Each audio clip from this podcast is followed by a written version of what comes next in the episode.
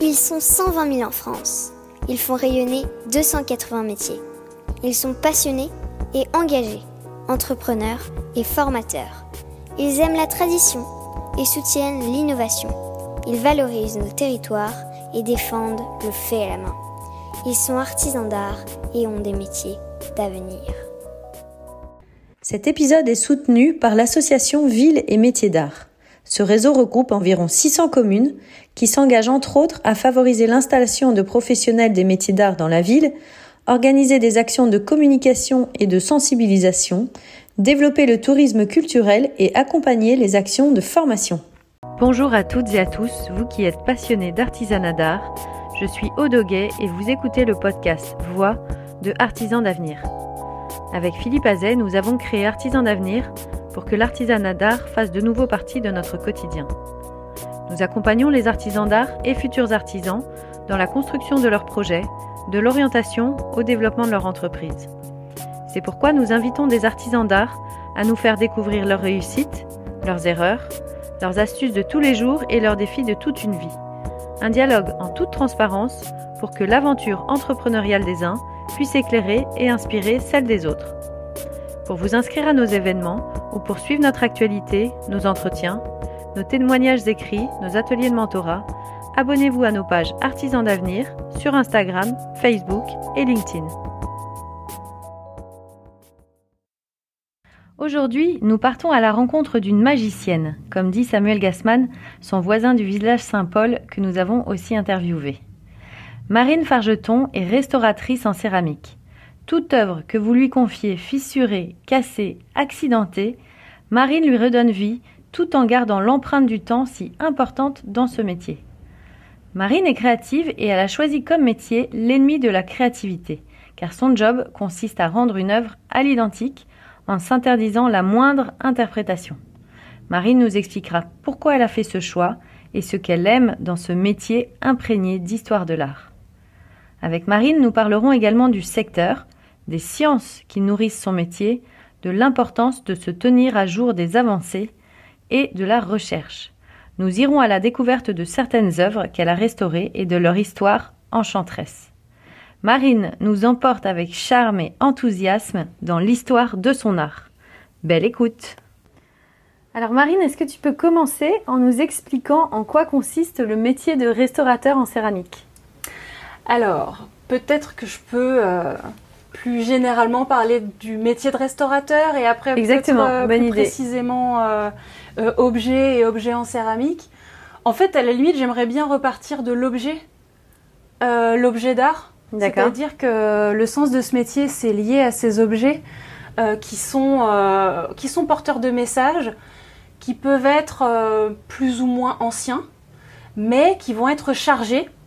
Alors, euh, dans le métier, on dit chargés de, valeurs, de valeurs culturelles, de valeurs patrimoniales, c'est-à-dire que sont attachés à un certain nombre de symboles, euh, une portée artistique, esthétique, ils vont représenter un courant, euh, ils vont être le témoin d'une époque, le témoin d'une civilisation, on a des objets ethnographiques, archéologiques, etc. Et en fait, c'est toutes ces valeurs qui leur sont attachées qui font qu'on euh, va avoir envie de les restaurer. En fait, plus précisément, l'idée c'est plutôt de les conserver pour pouvoir les transmettre euh, aux générations futures. Donc Quels que le soient les savoir-faire finalement. voilà, d'une façon générale, c'est ça pour la restauration. Le restaurateur, c'est le passeur. C'est euh, lui qui va faire en sorte qu'on va conserver euh, l'objet dans sa matérialité et aussi faire en sorte que on va pas avoir de réinterprétation. On va pas réinventer un élément, on va pas le remettre au goût du jour, on va pas ajouter des choses ou modifier parce qu'on considère qu'il porte ce message. Et notre responsabilité, c'est de faire en sorte que dans le futur, à l'avenir, on pourra toujours avoir accès à ce document, à ce témoignage euh, pour ce qu'il est. Et toi, tu es spécialiste en restauration de céramique, de pièces en céramique. Voilà, c'est ça, exactement. Les autres spécialités, ça peut être la restauration d'art, de peinture. C'est ça, c'est ça. Chaque papier, textile, chaque chaque, chaque matériau a son spécialiste, exactement. Il va y avoir le restaurateur textile, le restaurateur de tableaux, et puis même dans peinture, il y a tableau, peinture murale. il peut y avoir les métaux, les arts graphiques, bref. Et pour chaque spécialité, il y a un savoir-faire différent ou il y a quand même une base en commun? Est-ce qu'on peut être restaurateur sans connaître l'histoire de l'art? Alors, il y a deux questions là. On peut pas être restaurateur sans connaître l'histoire de l'art. Ça, c'est pas possible, puisqu'en fait, on doit euh, avoir une connaissance des objets. Euh, et on, se doit aussi de les documenter pour les comprendre avant d'envisager d'intervenir euh, physiquement sur la matière. Déjà parce qu'on doit comprendre la technique, et puis on doit comprendre le contexte de création dans lequel ils s'inscrivent, etc. Donc ça, c'est pour l'histoire de l'art. Non seulement on doit connaître l'histoire de l'art, mais connaître l'histoire de l'art de la matière en particulier qu'on traite, donc pour moi l'histoire de la céramique. Même si c'est difficile d'avoir une connaissance extensive parce que c'est tellement énorme l'histoire de la céramique. Euh, bon, vraiment, toutes les cultures et toutes les époques euh, presque sont représentées en céramique, donc à chaque fois on se re-renseigne, on se redocumente. Et comment tu te renseignes? On recherche, on recherche, c'est-à-dire qu'on rencontre un objet euh, par exemple, alors sur Google, parce qu'il y a aussi des bases de données très intéressantes, comme euh, euh, les bases photos de la, la, Réunion des musées nationaux, donc on a pas mal de collections qui sont aussi en ligne, même des, des notices d'experts, des catalogues en ligne, il y a des sites spécialisés, bon, on peut quand même arriver à trouver pas mal d'informations, et puis la bonne vieille bibliothèque, hein. Il y a quand même beaucoup d'informations dans les bibliothèques spécialisées, on peut chercher si on tombe sur un objet où on n'est pas du tout euh, spécialiste ou familier. Euh, et à ce moment-là, on a besoin d'un petit peu. Euh, voilà, et, et quelles sont les bibliothèques spécialisées dans ce monde de la restauration? Toi, tu vas où en fait pour te documenter quand, quand tu n'as pas l'information? Spécialisée pour la restauration, donc plus pour les aspects techniques, je dirais, il y a la bibliothèque de l'Institut national du patrimoine. pour ce qui est de la documentation en termes d'histoire de l'art, il y a il y a pas mal de bibliothèques. Je parle à Paris, hein, mais il y a pas mal de bibliothèques spécialisées là-dessus. Et il y en a une qui est juste à côté, hein, la bibliothèque euh, Fornet, euh, pour les arts décoratifs. Il y a pas mal d'informations euh, déjà là. et la bibliothèque, là je parle d'art décoratif, la bibliothèque des arts décoratifs aussi. Et ce sont des belles bibliothèques, ce qui ne gâche rien. Ce qui fait qu'on étudie dans un cadre très, très agréable aussi. D'accord, tu as besoin d'y aller régulièrement? Occasionnellement. Généralement, j'essaye quand même de trouver de la ressource soit dans ma bibliothèque perso que je me suis constituée au fur et à mesure et aussi en ligne. Et euh, des fois, euh, il faut compléter, mais euh, occasionnellement. Et la formation, c'est une formation spéciale pour la restauration en céramique. Vous n'avez pas de tronc commun avec les autres restaurations? Enfin, comment avec les autres spécialités Les autres spécialités? Si, justement, l'histoire de l'art, ça c'est un tronc commun. Et puis, euh, il y a certaines... Euh, que tu as suivi où? La science également, la science des matériaux. Euh, ça, effectivement, c'est des cours qui peuvent être en commun avec d'autres spécialités. Et encore, après, il y a des cours spécifiques pour chaque, pour chaque spécialité, mais il y a quand même un bon tronc commun. Et puis, la déontologie du métier. Il y a des cours, je dirais, plutôt liés au droit du patrimoine, ce, ce genre de contenu qui vont être communs à toutes les spécialités. Mais sinon, après, c'est très particulier pour chaque matière, en fait, chaque euh, spécialisation va avoir euh, un contenu bien, bien particulier. Et toi, tu t'es formée où? Alors moi, je me suis formée dans une école privée qui s'appelle l'école de Condé et qui a une branche patrimoine euh, ici à Paris et, et j'en suis sortie et c'est un master pour répondre à la question. C'est vrai que c'est des études qui sont très spécifiques euh, puisque on doit avoir le bagage en histoire de l'art, le bagage en sciences et le bagage en restauration. C'est combien d'années 5 ans. C'est 5 ans. C'est 5. Et vous vous êtes rencontrés du coup avec les restaurateurs dans les autres savoir-faire?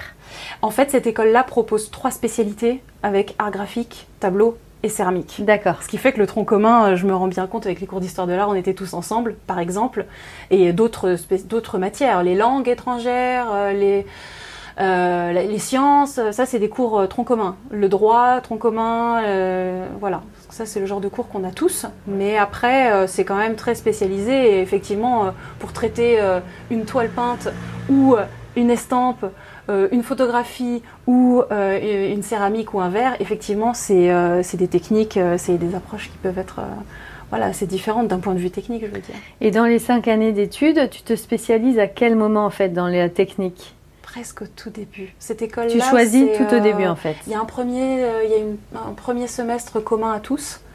Et après, on. Très rapidement. assez vite, assez vite. Mais dans les autres formations, euh, je dirais plus publiques, on doit euh, présenter un concours et on a déjà choisi sa spécialité en présentant le concours, en fait.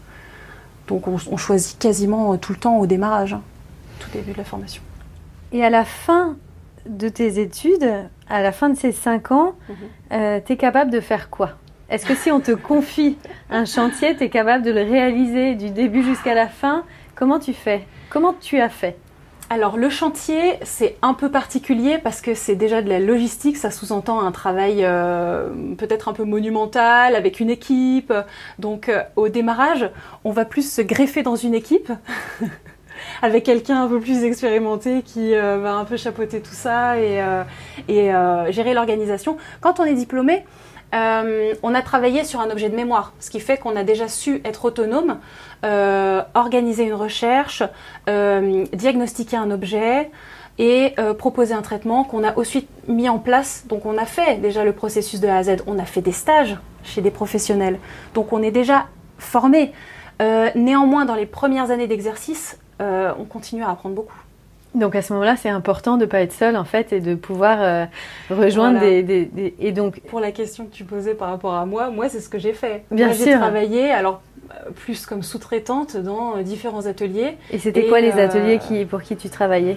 Alors j'ai travaillé euh, notamment pour l'atelier Chilaz. En fait, Cécile de Chilaz, c'est la, première personne quasiment avec qui j'ai travaillé. et on s'est assez rapidement associés. Mais il y a eu une période de démarrage où je travaillais pour elle et pour une, autre, une autre collègue avec qui je me suis diplômée aussi, Dorothée Hoffman. Et on, a, voilà, je naviguais un petit peu entre les, entre les différents, euh, les différents ateliers et euh, c'est vrai qu'on apprend beaucoup euh, au départ.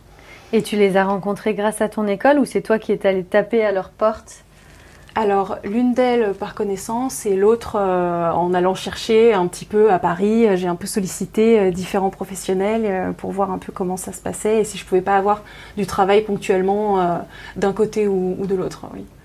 Et quand tu es sortie de l'école, ça a commencé ton métier en, quelle année? Ça fait combien de temps aujourd'hui que tu es restauratrice? Diplômée 2010 euh, et en fait j'ai pas démarré tout de suite euh, dans les ateliers privés.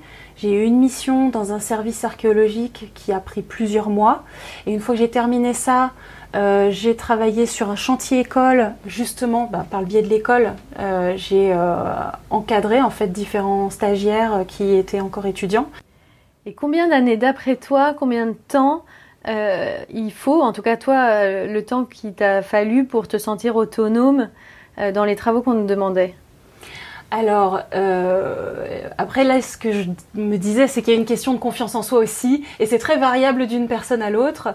mais personnellement, je me suis sentie vraiment à l'aise, polyvalente sur les, les différents sujets qu'on pouvait m'apporter, euh, je dirais après euh, cinq années, euh, cinq années de pratique.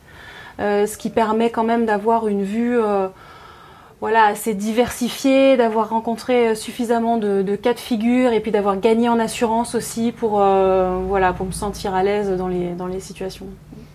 Et tu continues toujours à apprendre, enfin, il y a des techniques, euh, il y a des techniques nouvelles. Comment tu, comment tu fais pour rester en contact avec les nouvelles avancées?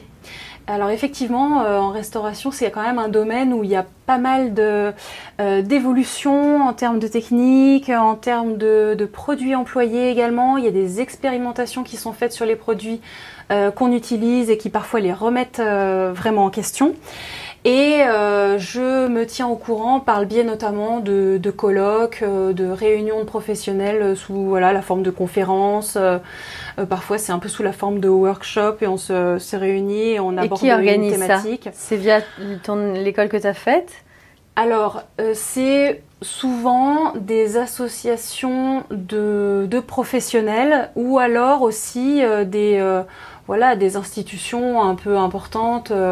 Euh, ça peut être euh, par exemple l'ICOM, ça peut être souvent des associations de restaurateurs euh, qui voilà permettent en fait de mettre en évidence certains travaux. parfois aussi, ce que j'aime bien, c'est lire les mémoires, lire les récents mémoires parce qu'on est on a aussi pas mal de données. Des élèves en fait qui terminent leurs études par un mémoire et donc, Exactement. qui tiennent toi effectivement au courant de, de ce qui s'est passé. Complètement. En lisant les mémoires, on a accès à... Parce que dans chaque mémoire, il y a euh, la restauration d'une œuvre et il y a une étude technico-scientifique. Et ça peut être des sujets euh, qui vont être assez intéressants et on va tester... Euh, admettons, le vieillissement d'une certaine résine dans certaines conditions, ou alors la nouvelle application d'une résine qu'on utilise depuis super longtemps d'une certaine manière, et en fait on va la mettre en œuvre différemment, et ça laisse, ça ouvre la voie à des nouvelles perspectives. Donc tout ça, ça peut être euh, euh, voilà très euh, très constructif en fait de continuer à être en contact avec ce milieu de la recherche qui n'est pas voilà particulièrement le mien. Je suis à l'atelier comme ça, mais mais en fait de se tenir au courant de tout ça, c'est ce qui permet aussi d'avoir une pratique intelligente et d'essayer de se mettre à jour au fur et à mesure, voilà, dans sa pratique. Parce qu'entre le diplôme et une fin de carrière, euh, c'est bien quand même d'actualiser les données et d'avoir euh, accès à des informations qui soient, euh, qui soient quand même à jour, effectivement. Et j'avais entendu dire qu'il fallait être assez scientifique pour faire ce métier. Est-ce que c'est le cas? Un petit peu, oui, effectivement, parce qu'il faut... la science vient à l'appui du métier pour plusieurs raisons, parce que ça aide à comprendre la matière qui constitue l'œuvre, la façon qu'elle a de s'altérer, et euh, ça permet aussi euh, de euh, connaître les produits et les matériaux à employer, leur comportement aussi dans le temps, leur compatibilité les uns avec les autres et avec l'œuvre. Donc c'est vrai que c'est c'est très complet tout ça. Oui, voilà pour toutes ces données là. Et donc pour chaque projet, toi, tu, tu sais, parce que tu l'as expérimenté, que en alliant tel et tel, qu'est-ce que tu utilises comme matériau d'ailleurs, justement? Alors là, c'est très vaste. la question est très vaste parce que euh, il y a euh, tout ce qui relève, je dirais, euh, des étapes de nettoyage. On va avoir des actions avec différents solvants ou mélanges de solvants, avec des détergents. On va avoir des, des, compresses ou des gels. On va avoir différents modes d'action. Après, il y a, je dirais, toute l'étendue des résines pour le remontage, recoller les fragments, euh, refaire des assemblages, euh, et tout ce qui est comblement de lacunes, c'est-à-dire refaire des éléments manquants. Euh, il y a de nouveau toute une, variété hein, de, produits et de mise en œuvre aussi d'ailleurs. Et même chose pour les, retouches colorées. il y a autant de liants de retouches possibles et imaginables. Alors, en restauration, on a quand même un cahier des charges un peu... ça doit être durable. Voilà, ça doit être durable dans le temps et on doit avoir un vieillissement le, plus lent possible. Euh, et donc ça, c'est ce qui restreint en fait la palette des, produits qu'on utilise. Mais euh, on en a quand même une bonne, une bonne variété. Parce que dans la restauration, quand toi, tu as des pièces qui te viennent, est-ce que parfois c'est juste le vieillissement naturel qu'il faut que tu restaures, enfin que tu restaures, que tu réhabilites, ou c'est forcément des pièces qui sont cassées? Avec la céramique, il y a beaucoup cet aspect de l'objet accidenté. C'est-à-dire que la matière céramique, elle peut être assez pérenne en soi. La matière, elle est, elle, peut être assez résistante. Bon, c'est un peu schématique, Elle, quand même, voilà. Elle peut s'altérer euh, chimiquement, etc. On peut avoir des, quand même des dégradations importantes de la matière en elle-même, mais c'est surtout l'objet cassant aussi. L'objet cassant, on va avoir de la fragmentation, euh, de la perte d'éléments, euh, voilà, c'est aussi beaucoup ça. C'est un peu les deux. D'accord. Mm. Si euh, je te pose une question en revenant peut-être un peu au, secteur, euh, est-ce que c'est un secteur, enfin bien sûr c'est un secteur de niche, mais quelle, taille? Est-ce que toi tu as l'impression que tu as tout le temps du travail et que, euh, et que s'il y avait beaucoup d'autres restaurateurs qui arrivaient, ils auraient aussi du travail? Quel est ton sentiment par rapport à ça? Alors ça c'est une petite question un peu épineuse parce que euh, euh, notamment du fait de la formation privée, euh, l'écueil un petit peu avec ça c'est le, procès de diplômer trop de restaurateurs par an et que ça saturerait le marché et que du coup il y aurait voilà aurait pas assez de travail disponible pour tous les restaurateurs. c'est vrai que c'est un métier pas évident. tout le monde n'arrive pas à exercer les places sont assez chères, c'est un tout petit milieu, euh, mais j'ai quand même cette sensation, paradoxalement, qu'il y a beaucoup de travail. Moi, j'ai l'impression. Tout le monde n'arrive pas à exercer, c'est-à-dire c'est-à-dire que certains se découragent après quelques années ou euh, pas assez, ça, c'est leur choix. revenus ah, ou alors euh, ça implique un mode de vie pour certains qui travaillent beaucoup sur les chantiers, ça implique un mode de vie peut-être un peu itinérant, etc. Il y a plusieurs choses qui font que ça peut être un métier assez dur et qu'il y a pas mal d'abandon au fur et à mesure. Et il y a des gens qui trouvent pas leur clientèle, qui trouvent pas, voilà. Mais néanmoins, j'ai l'impression que ceux qui sont, est-ce que tu as l'impression que ceux qui sont persévérants et compétents trouvent leurs clients? Persévérants, il le faut surtout au démarrage où euh, on a des débuts euh, où il faut accepter de travailler beaucoup.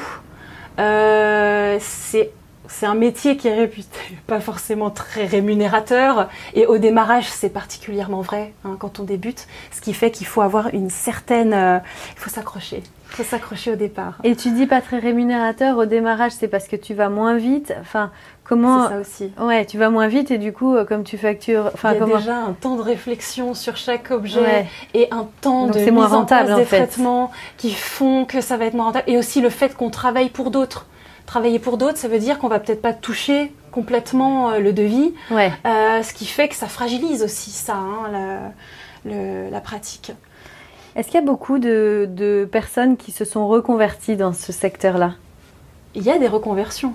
Il y a des reconversions avec des personnes qui choisissent de se former euh, après avoir eu déjà une première carrière dans un domaine différent. Et donc ils font ces 5 ans d'études ou mm. tu as des études qui sont un peu plus courtes parce que tu as des matières générales peut-être qu'ils ont déjà euh, vues ou en tout cas sur lesquelles ils sont plus aguerris Si ce sont des parcours qui sont très proches, il peut y avoir une année en moins, éventuellement deux ans en moins et encore, assez rarement je dirais souvent, euh, il faut se replonger dans les études et les reconversions, euh, euh, ça prend quand même bien les 4, ans ou 5 ans, le cursus complet presque. Hein. Parce qu'il faut se replonger dans la rigueur de, voilà, des études, d'un emploi du temps complet, de, se remettre dans euh, les, voilà, les recherches, les révisions, les, euh, le, voilà, tout le fait de la formation, c'est ça aussi. Euh. Oui, parce que tu as la formation technique, tu as en plus bah, l'histoire de l'art qu'il faut bien maîtriser, toute l'expérience, la documentation que tu accumules en fait au fil des années, c'est sûr que tu es obligé de passer par là. Il est évident que si on vient d'un domaine très différent euh, ça va vraiment demander euh, tout ce temps de formation. Après, dans des domaines proches, j'imagine qu'on peut plus ou moins avoir des équivalences et euh, arriver en cours de, cursus. mais néanmoins, il faut, c'est vraiment très particulier comme métier et ça demande quand même un certain, un certain contenu. Ouais. Alors maintenant, si on en, revient à toi, Marine, quel a été ton chemin et ton cheminement surtout euh, pourquoi, comment tu es devenue euh, restauratrice? Qu'est-ce qui t'a motivée dans ce métier-là? Alors moi, c'est un cheminement, euh, je dirais, bref, c'est-à-dire une, une ado un peu verte comme ça, qui cherche son orientation et j'ai eu un coup de cœur, moi, pour la restauration. C'est une vraie vocation de lycéenne. Voilà, et je me suis dit, ah, c'est vraiment ça que je veux faire. Et comment, comment quand, à quel moment tu t'es dit ça? Alors, euh, ce qui se passe, c'est que moi, au départ, j'ai un côté un peu créatif. J'ai toujours adoré dessiner. Je suis dans une, voilà, dans un, cadre familial aussi où on est très euh, visite de musée, visite de monuments. J'ai été sensibilisée aussi à tout ça. Et, euh, à la base, j'avais ce côté créatif et et, et, je me suis dit, ça me plairait vraiment bien d'aller d'aller vers ça. Mais le côté créatif me plaisait, mais me faisait aussi beaucoup peur. C'est-à-dire que j'ai, je, craignais un peu le, syndrome de la page blanche. Est-ce que je vais avoir des choses suffisamment intéressantes à dire pour que, voilà, le côté purement créatif euh, m'angoissait un tout petit peu. Et je me suis dit, ah mais la restauration du patrimoine, voilà, je suis passionnée par ça, les objets d'art, l'histoire de l'art, ça me plaît, euh, et euh, j'ai pas cet aspect euh, créatif, donc je vais en fait me, me, cacher derrière les autres artistes et restaurer leurs œuvres. C'est ça que je me suis dit. Mais c'est une vue de l'esprit absurde de se dire que ça va être plus facile de se lancer dans la voie de la restauration que dans celle de la création. Complètement. C'est avec le recul, ça n'a aucun sens en fait. C'était, euh, c'était ma façon d'envisager les choses au moment où je me suis dit qu'est-ce que je vais Mais alors toi qui étais créative, à, aucun moment t'as été frustrée justement de te cacher derrière l'artiste et de ne faire que euh, restaurer les œuvres et pas vraiment non ça m'a pas bizarrement en fait ça m'a pas vraiment frustrée mais parce que j'ai continué à avoir une pratique du dessin pour moi euh, très libre très libre. Donc euh, euh, j'ai tenu un temps un petit blog de dessin humoristique. Euh, je, me suis, j'ai continué à m'amuser par ailleurs, mais on arrive très facilement à dissocier les deux choses. C'est-à-dire d'une part avoir euh, un dessin académique, euh, pratiquer la copie de façon vraiment euh, très très rigoureuse, avoir aucune part d'interprétation, gommer le subjectif, et par ailleurs avoir une pratique de dessin pour soi. Ou une pratique artistique d'une façon plus générale avec le modelage également, mais vraiment très libre et créative. Donc ce qui fait que ça m'a pas frustrée, mais c'est c'est pas ce qui me fait gagner ma vie. Et je suis contente presque que ça soit pas que ça soit pas mon métier réellement. D'accord. C'est pour moi. D'accord. c'est à part. Et dans ton métier, alors, si on en revient à ton métier, quels sont tes projets qui te fascinent le plus? Qu'est-ce qui te fait vibrer Est-ce qu'il y a des, des missions, des, des pièces euh, qui, que tu as envie absolument de restaurer plus que d'autres? Alors, il y a, y a, beaucoup de choses qui me fascinent parce que euh, je suis très passionnée par la céramique. Et en fait, il y a énormément euh, d'expressions différentes de la dans céramique. céramique. C'est-à-dire que euh, l'objet archéologique, c'est pas du tout ma spécialité, mais c'est vrai que ça me fait rêver de travailler sur des pièces antiques qui peuvent avoir, qui peuvent dater du 1er siècle, de trois siècles avant Jésus-Christ, etc. C'est vrai que ça, ça me fait rêver. C'est pas ce que je fais le plus. je travaille pas mal en sculpture parce que j'aime bien euh, dans la mesure où j'ai affaire à des pièces qui sont documentées, j'ai des photographies, je peux recréer des éléments à partir d'un original, soit par modelage en faisant une copie, soit en faisant des moulages, etc. J'aime bien cet aspect technique, euh, voilà, de recréer des éléments manquants euh, dans, de la sculpture. Et ça, c'est un travail particulier et on peut d'autant moins souvent le faire qu'il faut vraiment que l'objet soit euh, documenté, c'est-à-dire qu'on ait des, une source qui permet de savoir ce qui manque pour pouvoir refaire et refaire à l'identique. Et ça, j'aime beaucoup. Et puis bah, après, euh, les chantiers de un peu plus large envergure, j'en fais pour l'instant peu, j'en ai de temps en temps, mais l'aspect un peu architectural, monumental des objets céramiques euh, me, me, parle bien aussi, j'aime beaucoup. Et pourquoi tu as moins de chantiers que de pièces moins monumentales en fait?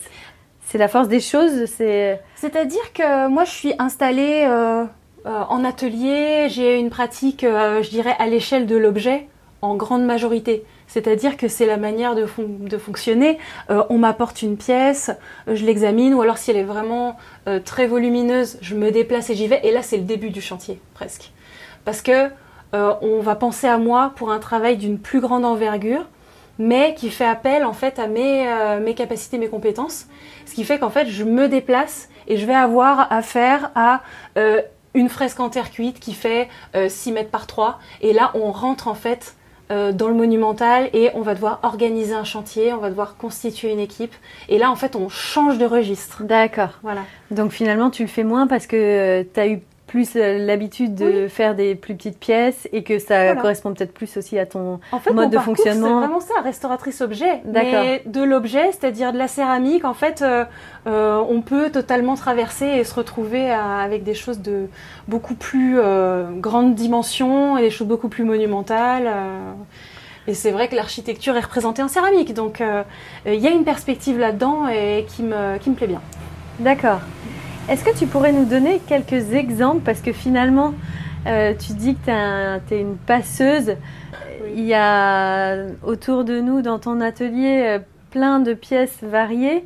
Elles ont toutes des histoires incroyables. Est-ce que tu peux nous en raconter un petit peu? Alors, elles n'ont pas toutes des histoires incroyables, mais en fait, chaque objet est un aperçu euh, c'est l'aperçu d'une histoire, c'est son histoire. Et en fait, c'est pas tant toutes des histoires incroyables. En céramique, on a des objets très modestes, parfois aussi euh, euh, qui avaient une fonction utilitaire, qui sont, voilà, parfois des objets qui ont parcouru. Mais voilà, c'est ça. Alors raconte-nous justement.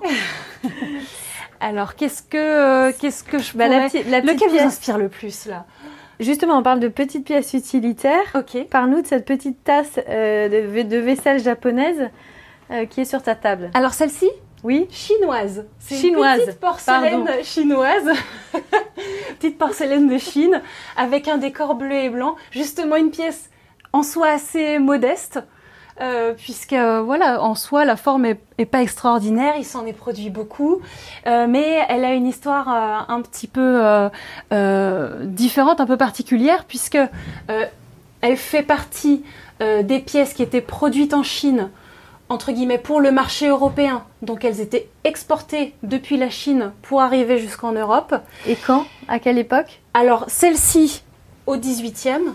Et euh, la particularité pour celle-ci, c'est que euh, elle a fait naufrage avec euh, le navire qui la transportait avec beaucoup d'autres pièces de porcelaine.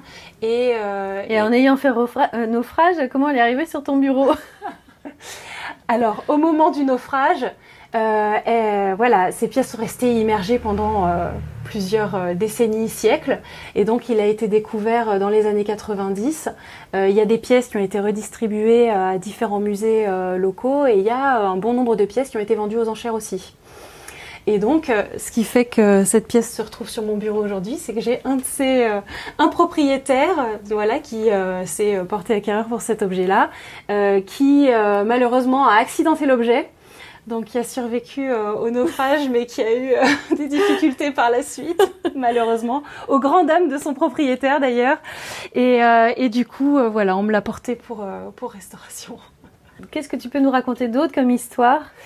Alors peut-être peut-être autre histoire, cet objet-là, qui pareil a été vraiment très accidenté puisque décris-nous juste l'objet. Alors que... c'est un vase un peu euh, oblong comme ça, une forme un peu euh, ovoïde, euh, une forme assez simple mais avec un décor bien particulier puisque ce sont des émaux. Euh, on appelle ça du cloisonné. C'est-à-dire que c'est une technique bien particulière où on a des petits filaments de cuivre qui sont plutôt un peu comme des toutes petites cloisons qui sont posées sur l'objet pour former le motif et à l'intérieur on a coulé euh, des émaux colorés. Euh, et donc les, parois, ces petites cloisons métalliques, euh, délimitent les différentes plages de couleurs, ce qui fait qu'au moment de la cuisson, les émaux ne se mélangent pas entre eux, ils sont bien séparés par ces petites cloisons de, métal. Et, voilà, on a ce décor qui est, qui est créé comme ça.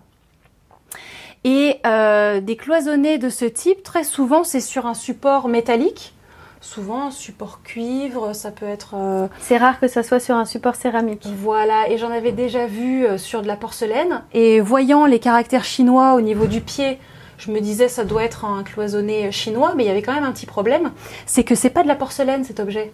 C'est une faïence, c'est une faïence fine, et euh, c'était un peu étrange, ce cloisonné avec une palette qui fait un peu fin, dynasty Qing, très chinois, avec les caractères chinois au pied. Et moi, je partais vers la, trace de, voilà, de la Chine. Et en recherchant un peu plus, alors j'ai une collègue qui m'a déchiffré les caractères chinois. Euh, on a recherché un petit peu et en fait, il se trouve que c'est japonais. Et c'est japonais, la, il y a une production très connue au Japon de faïence fine qui est la faïence de Satsuma. Euh, mais alors des décors qui n'ont rien à voir, hein, avec des, dorures, euh, etc. Une polychromie totalement différente. mais il se trouve qu'au Japon, on a adapter cette technique du cloisonné sur un support de faïence fine. Et là, c'est apparemment pas du tout fait à Satsuma, ça serait plutôt euh, Kyoto ou Nagano. Enfin, je dois encore chercher un petit peu plus, mais. Euh, Donc en fait, toi aussi, tu apprends des informations ah au propriétaire. non, mais je veux dire, le propriétaire ah, n'était même pas au courant de cette histoire. Ah non, pour lui, c'est chinois. Ah oui, donc ah, c'est aussi donc il t'apporte une pièce cassée, mais non seulement tu lui répares et en plus tu lui racontes l'histoire. Ah oui, parce que ça, ça, ça, m'intéresse aussi d'arriver à retrouver. C'est intéressant. Oui, bien sûr. J'essaye quand je peux euh, apporter quelque chose en plus de la restauration. C'est intéressant. Euh, j'avais eu dernièrement une petite plaque en bas-relief. Euh, une petite tanagra en fait antique et le propriétaire me l'amène mais en mille morceaux euh, en espérant que je puisse faire quelque chose. Donc là, j'ai pu refaire le entre guillemets le, puzzle, hein, le, le pré-montage, et euh, je me suis aperçue ce faisant que en fait son objet était constitué de deux objets différents, c'est-à-dire que la tête de cette figurine était rapportée et n'appartenait pas au corps, donc deux objets différents déjà, et qu'une bonne partie avait été anciennement restaurée avec de l'argile crue. Et euh, toute la polychromie, à mon avis, est bien postérieure aussi et euh, ça a été refait euh, par la suite. Donc c'est vrai qu'avec une restauration, on arrive parfois à apporter des éléments d'information supplémentaires aux clients. Incroyable, incroyables histoires. Est-ce qu'il y a une autre histoire que tu as envie de partager avec nous? Il y en a plein d'autres. Alors on va faire, on, va piocher. Bah celle-là par exemple, là on n'est pas dans un objet manifestement. Non, alors c'est un ensemble. ce sont, ce sont des carreaux architecturaux, carreaux architecturaux, qui étaient en fait en parement extérieur, en ornement d'une, du minaret d'une mosquée. Pas vraiment une mosquée, en fait, la mosquée de la maison de Pierre Loti à Rochefort. Et en fait, ces carreaux, ils sont persans, ils sont iraniens, et c'est Euh, et, donc il y a eu tout un projet, il y a tout un projet de restauration de ce monument, et euh, dont, euh, dont les carreaux en question qui ont été déposés du minaret, qui est lui-même entièrement restauré. Donc les, carreaux que tu as, c'est là, c'est les carreaux qui ont été déposés. C'est ça, exactement. Et la, spécificité, la spécificité de ce travail, c'est que je vais restaurer l'ensemble, mais qu'il ne va pas retrouver la façade extérieure du minaret j'ai dû recréer des facsimilés à l'identique pour chacun d'entre eux. Et ce sont les facsimilés qui vont être remis euh, en place euh, pour pouvoir supporter euh, le climat, les conditions extérieures qui étaient assez difficiles et qui ont déjà altéré aussi les carreaux qu'on voit ici. Et qu'est-ce qui vont devenir les originaux? Ils vont intégrer la collection du musée et donc ils seront visibles voilà, dans la collection permanente a priori. il va y avoir une, petite scénographie ou une vitrine à leur sujet très certainement en fonction des choix du, conservateur, évidemment. Mais déjà, on va devoir les stabiliser parce que le fait d'être resté en extérieur comme ça et d'avoir une matière un peu poreuse, euh, il y a une pollution par euh, les sels, surtout que là, on est en, bord de mer aussi. Donc, dans un premier temps, on doit stabiliser l'état. Euh, donc là, dessaler, retirer les sels. Et puis, ils sont fragmentaires pour la plupart, donc il va falloir euh, refaire un assemblage. Et, euh, et, un travail comme celui-là, c'est combien de temps de travail? Combien de, Officiellement ou en vrai? En vrai. c'est ça qui est intéressant. Euh, alors, en vrai, juste le travail de restauration, si j'enlève le travail pour les facsimilés, qui a été un travail très long, qui m'a pris beaucoup de temps, je dirais plusieurs semaines euh, quand même, pour pouvoir refaire euh, vraiment à l'identique. La restauration en elle-même peut être euh, entre guillemets considérée comme plus rapide parce qu'il y a moins de... En soi, je les stabilise, je les remonte et c'est presque fini. Il n'y a pas de comblement à faire a priori là-dessus, pas de retouche, ça va être plutôt à minima. mais néanmoins, juste le traitement en dessalage se poursuit depuis plusieurs semaines maintenant.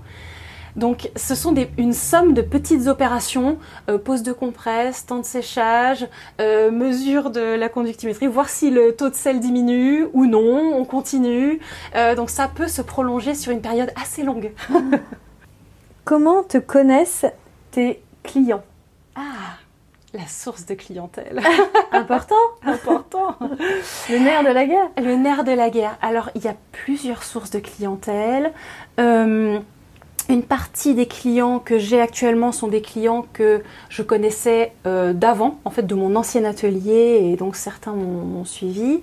Euh, il y a l'emplacement. C'est vrai que c'est tout bête, hein, mais une vitrine avec euh, des travaux avant-après, un petit peu mis en avant. Donc, tu as une clientèle de quartier. J'ai une clientèle de quartier. On vraiment. est village Saint-Paul à Paris et euh, tu as une clientèle de quartier. Parce qu'il y a un peu de passage, parce que euh, voilà, c'est apparemment suffisamment éloquent pour interpeller les gens et puis leur donner voilà, des idées ou alors contacter des personnes que ça peut intéresser. il y a aussi des marchands, des professionnels, des galeristes, des architectes d'intérieur euh, toutes. Euh, qui t'ont connu grâce, à, grâce à ton atelier Certains grâce à l'emplacement. D'accord. Oui. Il y a le site internet. Qui t'apporte, donc ça veut dire que tu es bien référencé sur internet. Pas très bien.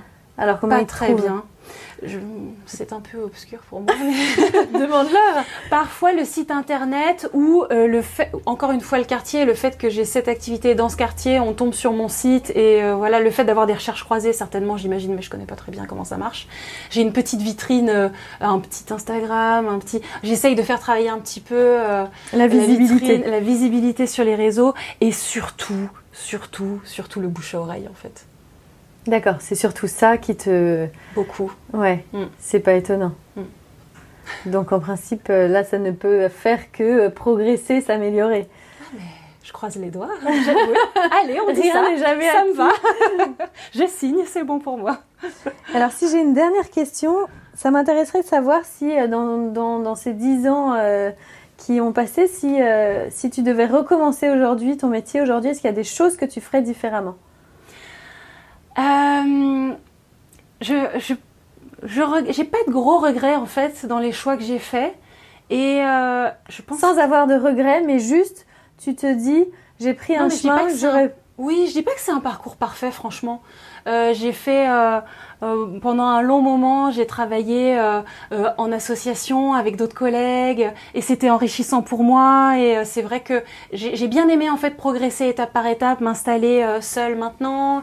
Et moi, c'est vrai que j'ai un parcours, j'ai envie de dire presque tout simple. Je pense que j'ai eu aussi beaucoup de chance. Et je suis juste très contente d'exercer mon métier aujourd'hui et d'avoir voilà cette cette euh, opportunité euh, de, de, continuer. Et en fait, depuis que je me suis diplômée, j'ai eu la chance de jamais avoir de temps d'arrêt.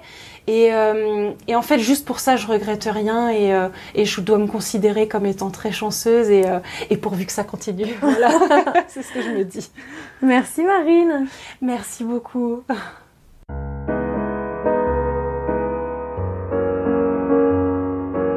Et voilà, c'est terminé pour aujourd'hui. Nous espérons que vous avez passé un bon moment enrichissant. Si vous voulez nous aider à faire découvrir le podcast et si vous pensez qu'il est nécessaire de faire connaître les parcours des artisans d'art et de leurs entreprises, parlez de nous autour de vous. S'il vous reste maintenant encore 30 petites secondes, notez ce podcast avec 5 étoiles sur la plateforme d'écoute que vous utilisez. Merci et à bientôt pour un nouvel épisode.